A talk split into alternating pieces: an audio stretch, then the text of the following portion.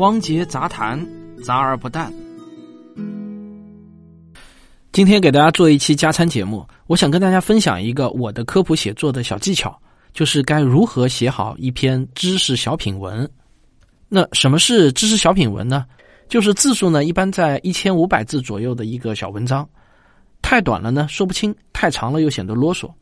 像这样的文章呢，就是我们经常在报纸啊或者杂志上见到的那种豆腐块文章，对吧？一千到一千五百字比较常见。基本上呢，就阅读时间啊，可以控制在五分钟左右就可以读完的。那像这样的知识类的小文章呢，是比较受欢迎的。它有点像我们视频领域的短视频啊。我自己有一个写这类文章的实用心得，我也把它叫做实用范式啊。怎么写呢？就是你可以把你的文章啊分成这样四部分啊，不管你打算写一千字还是写两千字，你把你的文章呢都分成这样四个部分。第一部分呢，就是通过一个场景把问题提出来。这一段呢，千万不能写的长，也不能啰嗦，控制在两百字以内的篇幅为佳。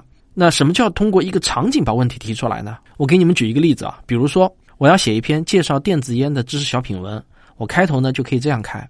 我有一个朋友啊，他有二十多年的烟龄了，他尝试了很多种戒烟方式，但都没有成功。最近呢，他到处都看到电子烟的广告，于是有点心动，就想也买一根电子烟。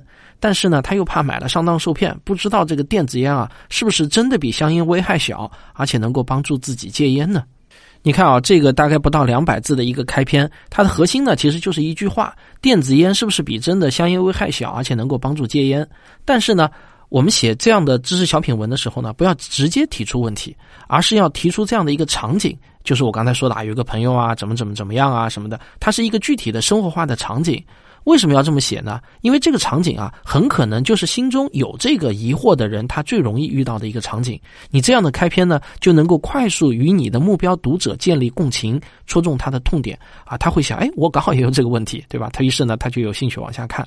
只要是能够和这个场景引起共鸣的人，那基本上看到这一百多个字之后呢，就会继续读下去。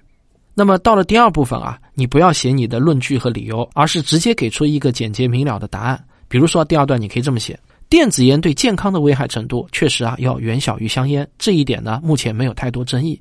但是目前并没有证据表明电子烟的戒烟效果要好于其他传统的戒烟方式，相反却有证据表明电子烟很可能啊会使原先不吸烟的青少年更容易染上烟瘾。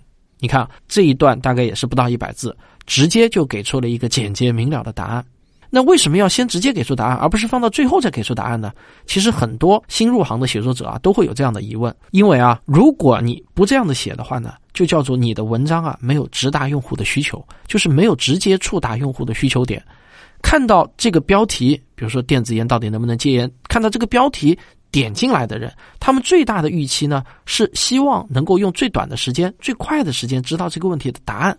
所以呢，我们要提高用户阅读体验的方式，就是要尽可能用最快的方式去满足读者的这种心理预期。他被满足的越快越早，他的阅读体验就会越高。所以我们在写一篇文章的时候，我们一定要学会站在读者的立场上去考虑这篇文章的结构，去考虑目标读者的内心活动。你要设身处地的站在读者的角度去考虑问题，把自己就想象成是一个有这个疑问的人，找到了这篇文章来读。那么你想，如果你是这样的一个人，你会怎么想？你会最想看到什么样的东西？这一点啊非常重要。站在读者的角度去思考。根据我多年的经验啊，你根本不用担心读者看完了你给出的答案之后就不再往下看了。当然会有一些人看完答案就不再往下看了，但实际上啊，大多数读者啊，他们的需求在被满足之后，反而会更有耐心往下看。哎，你这个答案到底是怎么得出来的？直达用户需求不会降低你的文章的平均阅读时间，反而会大大提高。这个呢，我是有数据统计支撑的。